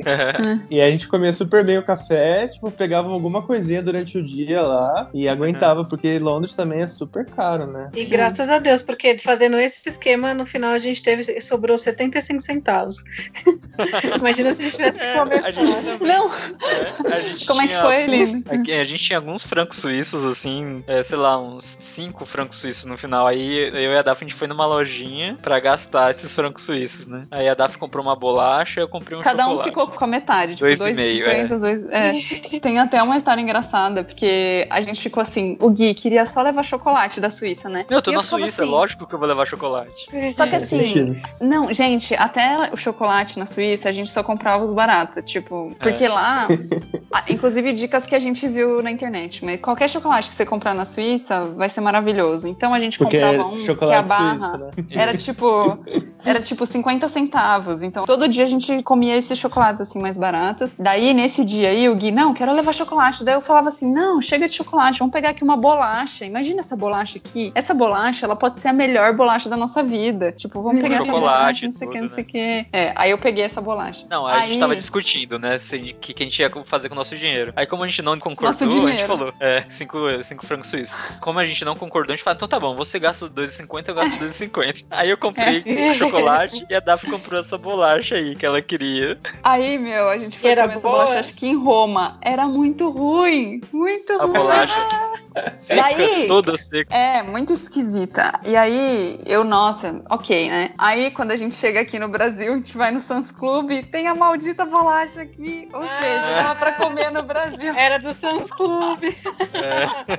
Porque às vezes o Sans Club tem, tipo, esses chocolates, essas bolachas, ah, é tipo importado e tal, mas nem É. deve, É. deve ser dos melhores, tá? Não deve ser tipo as Não, baratinhas. o, assim. o cara da caixa lá da lojinha falou, super tradicional, é muito bom, não sei o quê. Ok, né? Mas aí, falando sobre as características do lugar, né? A gente saiu da Suíça e foi pra Roma. E o tanto que a gente comeu mal na Suíça, a gente comeu maravilhosamente bem em Roma, assim. Sim. É muito barato. Qualquer padaria que você vai, ao invés de você comprar um pão francês, você compra um pedaço de pizza na padaria, que sai um euro, dois euros. Então a gente comeu Uhum. pizza todos os dias, a gente comeu massa todos os dias, a gente comeu gelato todos os dias e muito, muito, muito barato, sabe? Então, e a gente já foi sabendo disso, a gente sabia que na Suíça a gente ia gastar pouco com comida, em Roma a gente ia gastar mais com comida, sabe? Na verdade, a gente gastou quase igual, né, no fim das contas, porque era muito barato em Roma e muito gostoso também. É muito barato, eu já não tenho essa percepção de Roma, mas comparado Sério? com a Suíça, sim. Ah, sim, porque. Ah, comparado É com o resto da Portugal- Europa, é, né? É, Portugal e Espanha são mais baratos do que Itália, É, assim. mas Mas, também- assim, você come Mas bem. algo, mas algo Acho que, que- você encontra na Itália, que você não encontra em outros lugares, é isso. Tipo uma casa de massa fresca, vendendo um monte de massa maravilhosa, tudo artesanal, feito na hora, por 5 euros. Isso você não Isso. encontra em outros países. E o vinho, o vinho maravilhoso, que super barato também, muito bom. Sim, lá é maravilhoso. Beleza, então acho que o que comer a gente fechou aqui, né? É, Ah, eu acho que dica final é tentar comer o negócio do lugar, assim, sabe? A Fê é mais corajosa do que eu, então quando a gente É. foi pra Escócia, ela comeu uns negócios lá, estômago de ovelha, sei lá o que, que era aquilo que ela comeu, mas era o prato típico de lá. Eu não É tanta verdade. Ah, eu sempre mas tento. eu tento eu me adaptar, tento assim, também. no, no rolê, sabe? Tipo, porque eu acho que a experiência Você adapta gastronômica seu bife, também, amor. também tá na, tá na cultura ali, né? Tipo, você conhecer Sim. e tal. Então é legal isso, assim, de tentar se adaptar. É, É. uma das melhores comidas que a gente comeu na Alemanha, que a gente foi num shopping, comer no buffet do shopping. A gente viu que no TripAdvisor, eu acho que tinha uma nota boa, assim, a gente fala, vamos lá nesse restaurante aqui do shopping. E aí, mano, muito gostosa. E era batata, era carne de porco, não sei o que lá, tipo, alemãozão mesmo, sabe? E a gente amou, assim, muito, muito gostosa a comida, né? Acho que só pra finalizar, a gente pesquisa também. Acho que vale muito a pena você ver comentários das pessoas nos restaurantes. Então a É. gente pesquisa e coloca num mapa é, os lugares que mais chamaram atenção da gente relacionado à comida, porque se a gente estiver passando lá perto e quiser comer, a gente tem. Senão a gente Uhum. pesquisa também na hora, por isso que é bom ter o chip de internet. Da primeira vez a gente não tinha, tenho certeza que a gente comeu nos lugares meio ruins por causa disso, porque era o que era conveniente que a gente via. Uma coisa que vale a pena falar que tem muito lugar que tem menu pega turista, lugares que não vale a pena. Por isso que é bom você pesquisar se aquele lugar realmente vale a pena. Tem muito lugar que é pra chamar turista e a comida é ruim, sabe? Então vale mesmo a pena pesquisar comentários, né? É, se você conhece alguém da cidade, provavelmente essa pessoa também vai É. saber lugares Sim. que são justos, né? Que o preço é bom, que não é exagerado.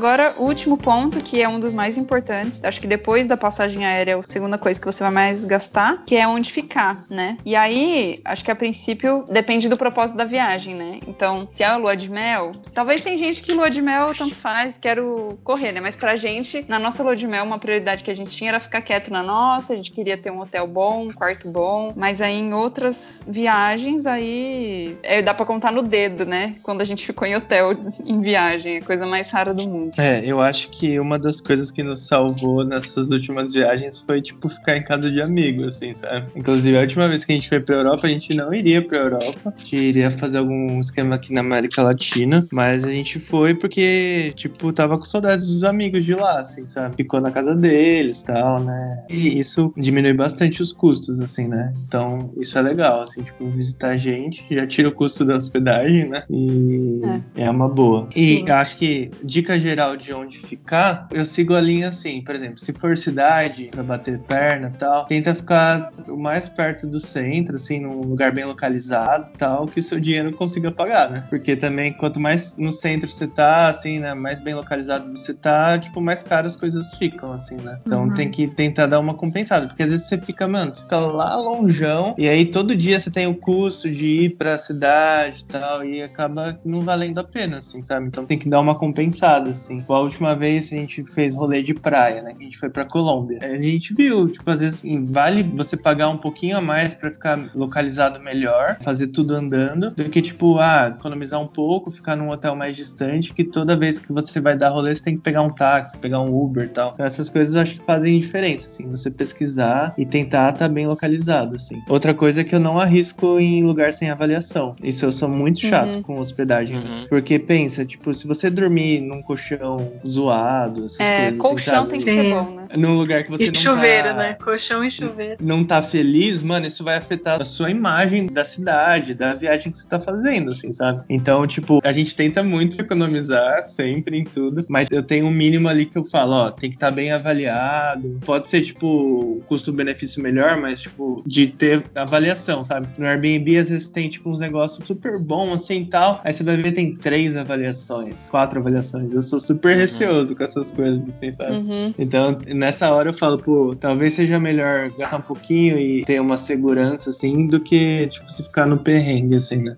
Uma das principais coisas que a gente busca nos comentários é se o lugar é limpo e se a cama é boa. Se o lugar é limpo e a cama é boa e tem bastante comentário, pra gente fechou, Sim. assim, tá? É. E o preço é bom, A claro. gente também. E as pessoas são muito sinceras, né? Elas São, falam é. muito da cama, do chuveiro. Eu fiquei muito pensando nisso do chuveiro, que a última vez que a gente viajou, nessa que o Pet falou que a gente foi pra Colômbia, uma das ilhas lá que é super famosa em San Andrés, acho que praticamente metade dos hotéis, ou até mais, não tem água quente. É tudo água fria. E até hotel bom é água fria, água gelada, Hum. né? Então, assim, água quente era meio que um luxo lá. Então é uma coisa que você tem que saber, né? Se você vai sabendo que seu hotel que você pegou não tem água quente, talvez isso mude um pouco sua percepção, né? E que nem em Paris, o chuveiro ele durava tipo 5, nem 10 minutos com água quente. Depois a água ficava gelada. E a gente foi no inverno, tava muito frio. Nossa.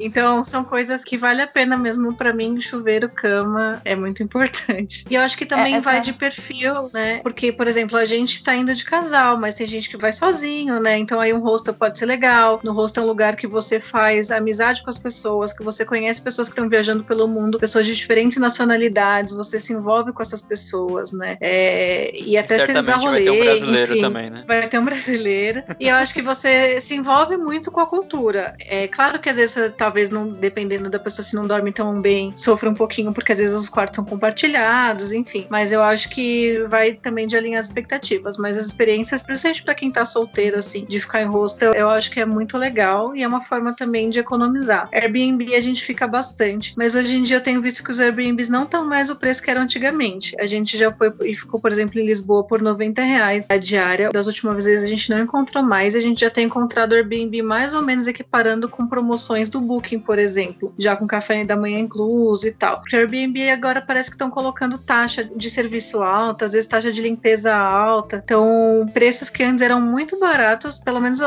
época que a gente foi, a gente não encontrou tantos lugares legais. Outra coisa que vale a pena falar também é que quanto mais perto da data, mais difícil você acha, né? Os lugares já estão mais caros, menos lugares. Então, É. isso também conta. E às vezes isso não tem segredo, né? Tipo, por exemplo, a Fê falou, às vezes compensa mais em hostel, às vezes compensa mais Airbnb, às vezes um hotelzinho legal você vai te pagar menos do que um Airbnb, sabe? Então, tipo, é pesquisar. Cada cidade é uma história, cada viagem vai ter uma, uma opção melhor, assim, sabe? E outra coisa é, às vezes, mano, o final da viagem, você quer, tipo, dar uma descansada. Então, pega um lugar mais legalzinho, assim, sabe? No começo, talvez você passe um pouco mais de perrengue, vai compensando, assim, a gente faz muito isso na viagem. Tenta pegar um lugar mais legal, aí depois pega um mais fuleira, ir dando uma compensada nos gastos também, né? Uhum. É, Porque às vezes cidades são muito caras, né? Tipo, Amsterdã e tal, esses lugares são muito caros de ficar, assim, né? Então você tem É, que dar uma que eu- compensada. É isso que eu ia falar da questão de localização, que você falou, ah, tenta ficar bem localizado e tal. Só que tenta avaliar qual que é o tamanho da cidade, porque às vezes você acha que você tem que ficar no centro, mas às vezes ficar fora do centro é 20 minutos de bicicleta, igual a gente falou. Uhum. Então, tipo, olha o tamanho da cidade e ao mesmo tempo, quantos dias você vai ficar lá? Porque se você for ficar vários dias, às vezes vale a pena você ficar mais distante e perder que seja 40 minutos ou até uma hora de transporte, se isso for fazer você pagar muito menos, né? Então, lá em Nova York, a nossa amiga, na verdade, a gente estava em Nova Jersey, então todo dia a gente fazia esse caminho, mas a gente ia ficar muitos dias em Nova York. Então, pra gente foi ok fazer esse traslado que era longe, né? Outra coisa, Amsterdã, a gente acabou mudando lá de lugar, porque os primeiros dias a gente ficou no Airbnb e depois a gente foi pra casa de uma conhecida. Então, esse lugar que a gente ficou, a gente sempre tenta nivelar por baixo, assim, vamos procurar os mais baratos possíveis, tal. E aí vai simulando. Então, ah, esse lugar aqui parece que tem uma cama ok e, sei lá, é na casa de alguém, não é um, o lugar inteiro pra você, porque no Airbnb você pode fazer isso, né? Ah, você Uhum. quer o lugar inteiro ou você quer só um quarto? E aí a gente vê, não, qual que é a distância desse lugar até os pontos lá turísticos? E aí vai vendo e às vezes você descobre que é ok. E nesse lugar específico de Amsterdã a gente se surpreendeu demais, porque era realmente a periferia, assim, a gente percebeu, mas o caminho, tipo, era maravilhoso, assim, é uma coisa incrível que se a gente tivesse ficado dentro de Amsterdã, a gente não ia ter passado nesse caminho, Nunca. entendeu? É. Uhum. Então, nisso que você avalia a distância, às vezes você fica num bairro muito legal, às vezes você passa por lugares muito legais, muito lindos e que valem a pena, né? Mesmo E não é uma regra não- geral, né? Porque, É. tipo, às vezes tem bairros centrais que não são legais de ficar, assim, por isso que é É, importante sim. pesquisar. Tem bairros, tipo, ah, super perto da estação, assim, sabe? Às vezes, perto da estação costuma ser um lugar mais perigoso, pickpocket, essas coisas assim, sabe? É, às vezes você pega um bairrozinho mais longe, o bairro é, é, tipo, lindo, assim, não é turístico, mas é muito bonito, assim, você tem uma Hum. experiência mais local, sabe? Então, e- é. Isso varia muito de cidade pra cidade, assim, sabe? Tem que pesquisar, não tem muito segredo. É. É, tem que ir vendo quais são suas prioridades, né? E o Vocês você alugavam aceita. bicicleta? Aquela, Sim. tipo, yellow da vida, green da vida. Não, foi numa bicicletaria mesmo. Ah, É. pra ficar um tempo, assim, legal. É, nos Estados Unidos a gente pegou uma bicicleta em Los Angeles que era tipo dessa da Yellow, que É. você baixava o aplicativo lá, mas em Berlim E foi em bicicletaria. foi bicicletaria também, é,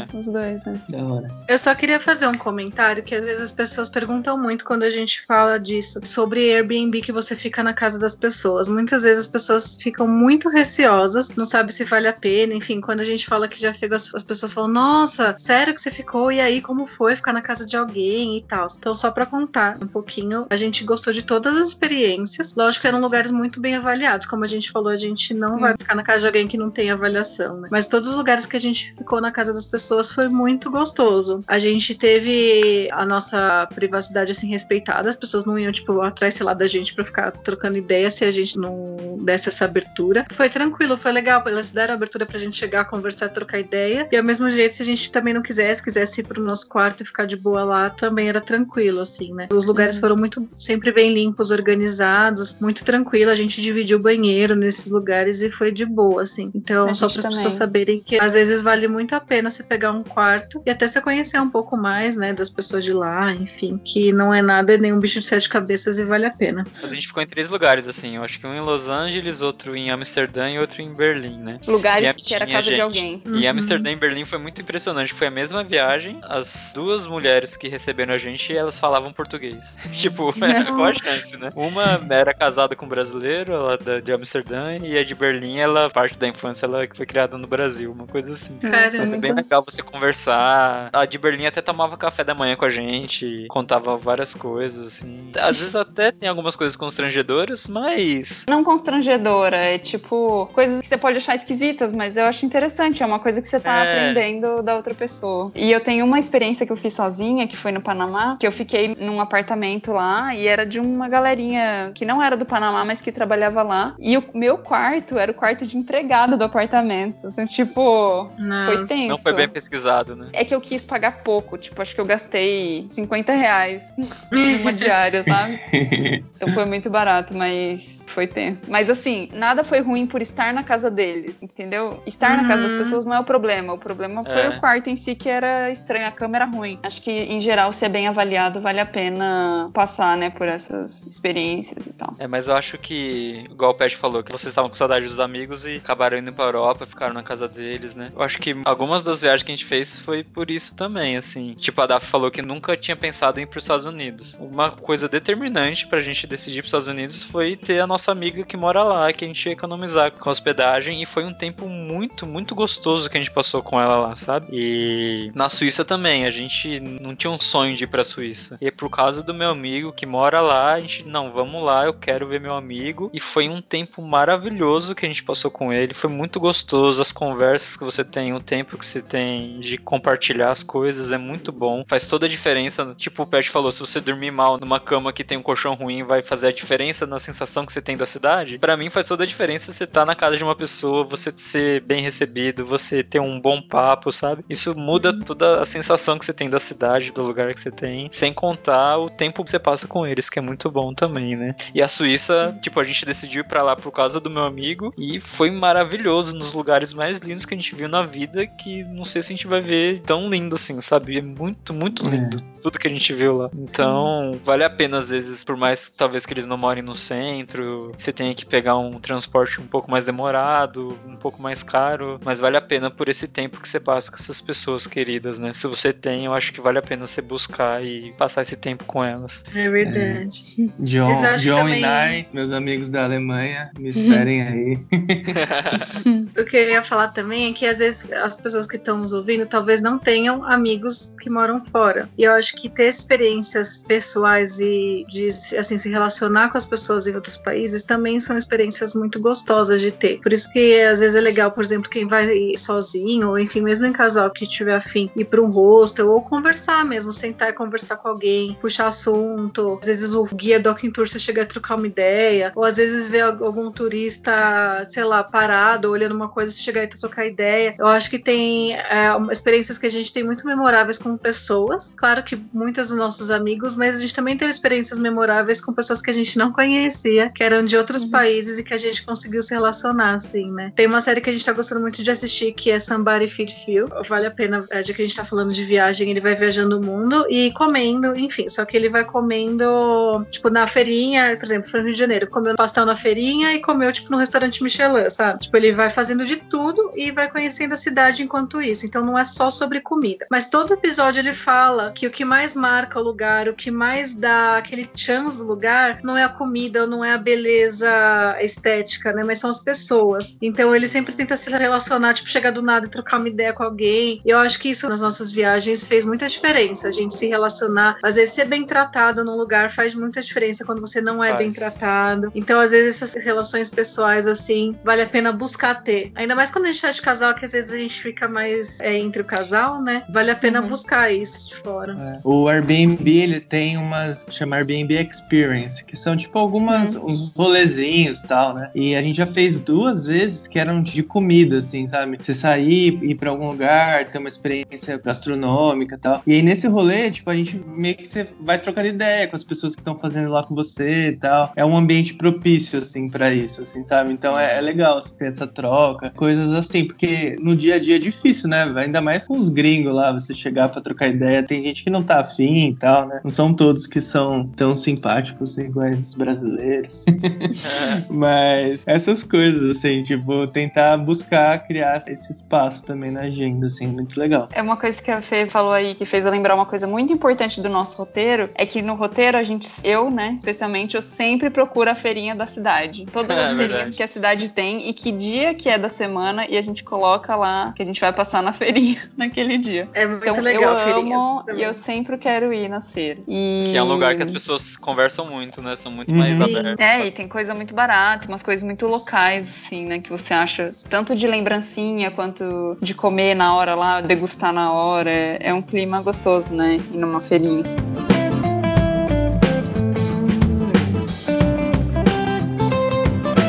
Para finalizar aqui, queria incentivar as pessoas a pensarem muito em viajar, a terem coragem, mesmo se às vezes você acha que, sei lá, não fala bem inglês ou acha que não vai ter companhia pra ir junto. Tenha coragem, assim, arranja coragem, assiste bastante vídeo, procura lá. Não fala inglês, onde eu consigo ir, sei lá, ou ah, viagem sozinho para onde? Assim, acho que vale muito a pena viajar, acrescenta muito, muito, é maravilhoso. Se precisar de alguma ajuda, alguma dica que você quer, fala com a gente, manda mensagem. E sei lá, se você tem um sonho de ir em algum lugar, eu acho que é legal ter essa meta, né? Tipo, não, aquele lugar eu quero muito ir. Uhum. Então, sei lá, mesmo que demore 10 anos, mas tipo, tenta ir, vai juntando dinheiro pra ir. Igual, eu quero voltar um dia pra Coreia, eu tenho esse sonho. Então, eu não sei quando, mas eu quero. E não desiste, né? Tipo, acredite nos seus sonhos. Sim.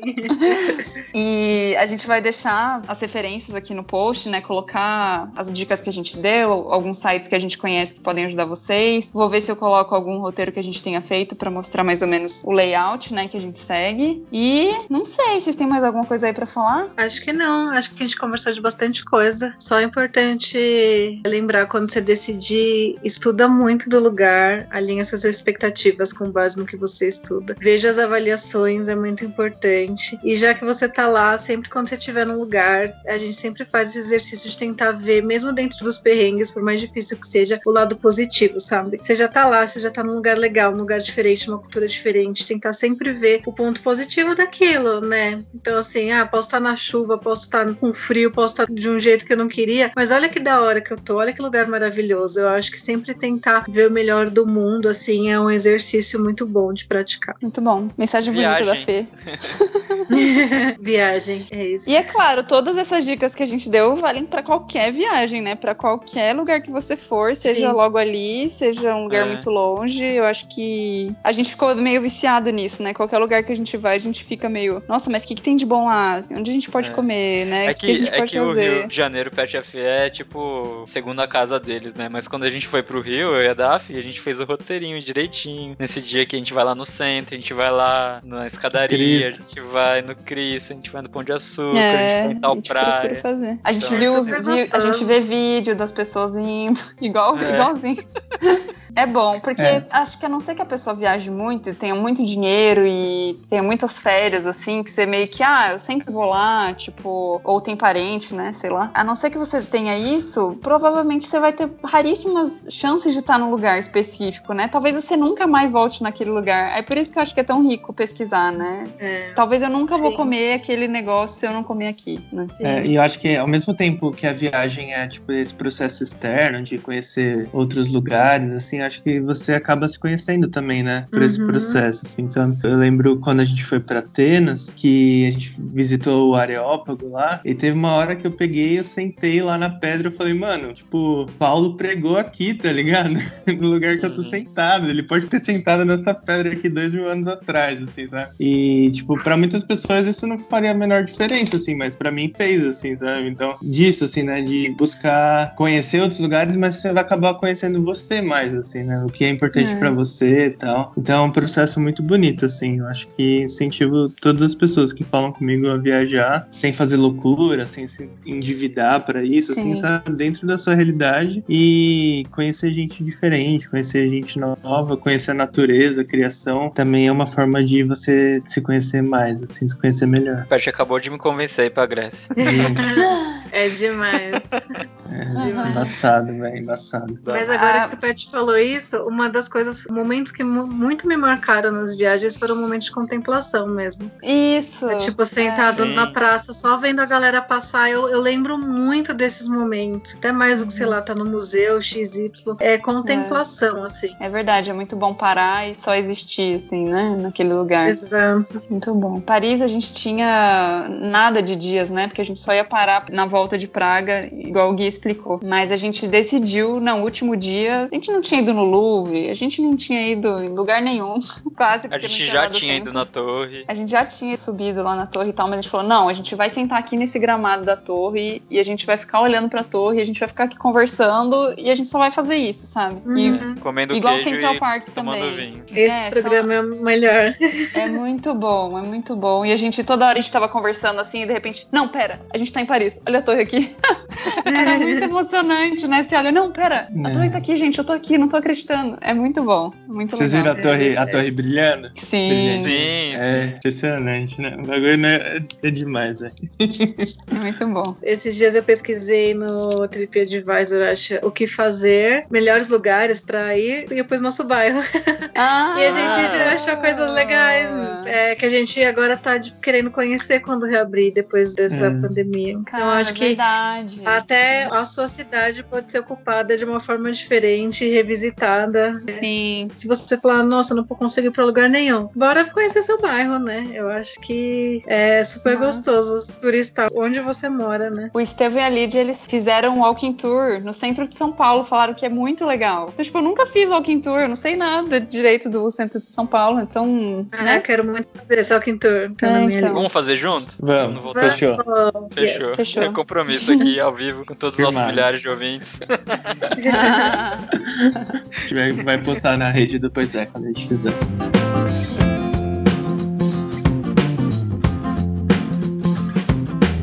Gente, muito obrigada. Eu não aguento mais falar de viagem com vocês. Eu quero viajar logo. Vamos, Vamos viajar. Nem que a gente faça aqui nossa viagem aqui em São Paulo, vamos fazer, né? Tá combinado então. Fechou. Beleza? Muito bom, gente. Obrigada pelo convite. É sempre bom relembrar tempos bons. Relembrar a cara de vocês, que a gente não vê faz tempo, né? É. É mesmo. E agora quem ficou com a fama de só vive perrengue nas viagens é o Steven e a Lídia, né? A gente já mostrou aqui que a gente sabe fazer coisa boa nas É. viagens também. É, eles vão Ninguém querer fazer a parte 2 agora. Valeu, gente. Até mais. Valeu, um beijão. Tchau, tchau. Tchau, Falou, gente. galera.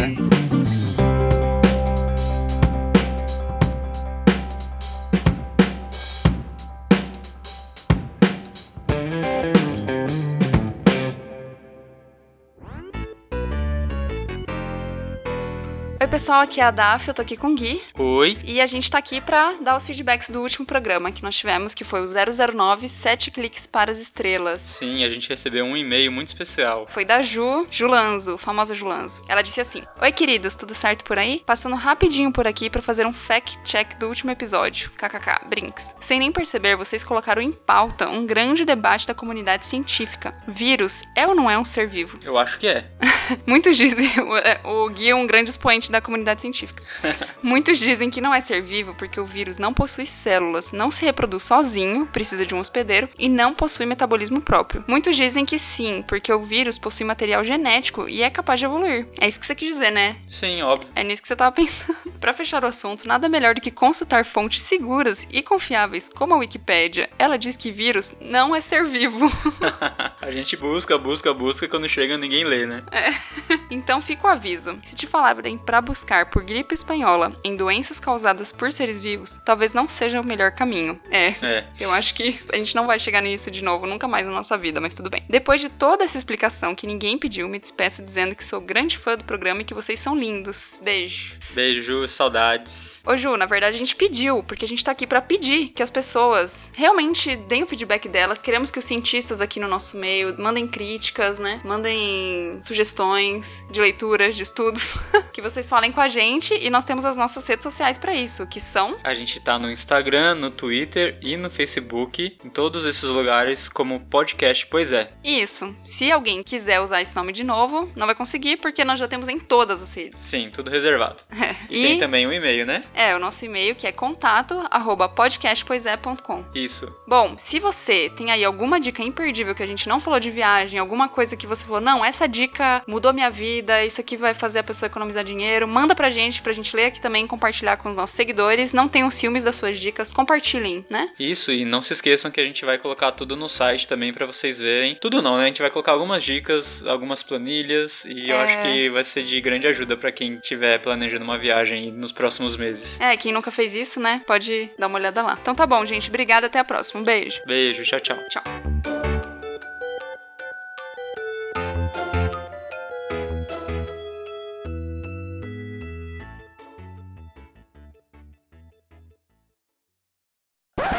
Nossa, eu vou usar esse trem aqui. Não, mas tem que pôr, né? Não vou pôr, né? Que isso, menino? Ficar um dia com a Lídia já fica falando trem já.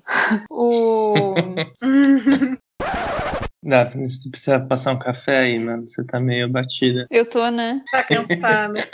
Vocês precisam me, me animar aqui. Eu juro que eu vou, vou me animar. Sempre E começa aí, o podcast prontos? super disposta. é que eu ouço no acelerado também, né? E parece que a pessoa É. tá mais feliz do que ela é. né? É verdade.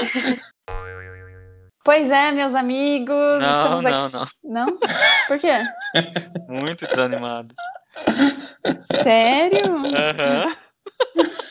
Caramba, dei tudo de mim. Você falou assim, pois é. Tomar um café. amigos. Geralmente é assim. Pois é, meus amigos. É, Tá bom, tá bom. Ai, meus ouvintes, eles Pois já é, esperam amigos. muito de mim, já. Já tem uma tradição. já.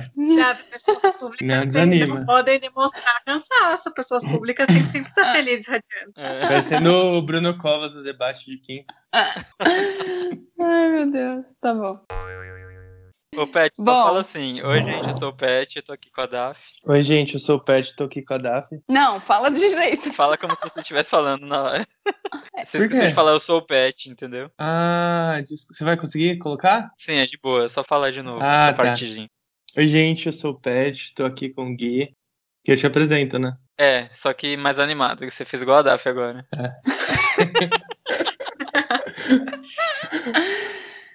Oi, gente, sou o Pet, tô aqui com o meu amigo Gui.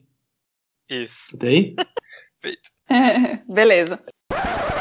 Quem vocês vão votar amanhã, gente? Ô, eu fiquei surpreso no seu voto, Gui. É Qual? real. Você vai de b... Zé? Você achou que eu ia votar na. Achei. Eu tinha Ah. gostado dela no começo, né? Eu ia Não, votar eu- nela também. O meu coração é, politicamente falando, é dela né, amanhã. Mas, Ah, bom, mas não tem jeito, né? mas eu acho, eu acho de verdade que ela não tá preparada ainda, que ela tá mais ali pra ganhar É. visibilidade e tal. Eu É. acho que ela, ela é muito boa, ela tem boas propostas, mas eu não acho que ela ia aguentar o tranco, sabe? Então, eu acho que, pensando em segundo turno, assim, pra tirar o eu vou votar no Você também, né, Pet? Sim. O Pet tá na cara que vai votar no Mano, eu vou, mas assim, eu acho que eu gosto bastante do mas eu não gosto É. do eu acho que ele tá bem na campanha, assim, ele mudou bastante o perfil dele, né? Você Se não sabe comparar se é pra campanha ou se ele mudou mesmo, né? Ah, acho que ele Ah, é precisa, mano. Porque, tipo, É. pensando em governar, assim, sabe? Não dá pra ser tão extremado, né? Mas sei lá. Sim, mas eu acho que isso é uma qualidade. Ele saber moderar o discurso dele, eu acho que é uma qualidade. Sim. Eu acho que eu já vou estar feliz se o for pro segundo turno, né? E não acabar, tipo, no primeiro turno com eleito. Ou se É. no segundo turno o assim, nossa, vai ser muito triste. Então eu já, já ficaria feliz, assim. Eu acho que já estaria bom. E você, Fê? Ah, também, mesma É. coisa. Eu gosto da mas eu achei que ela ainda não consegue, tipo, bater de frente, assim, sabe? No debate, pelo menos. Né? Ah, mas É. ia ser interessante ver o né? Queria muito que ele ganhasse. E ela Vou parece colocar super essas boa. coisas no podcast, hein? Tá tudo gravado. Tá Tudo gravado. Vou Se colocar o o. Vini Vou ganhar, depois a no- gente em, fala quem que. Quem em que... todos os nomes, eu vou colocando. É.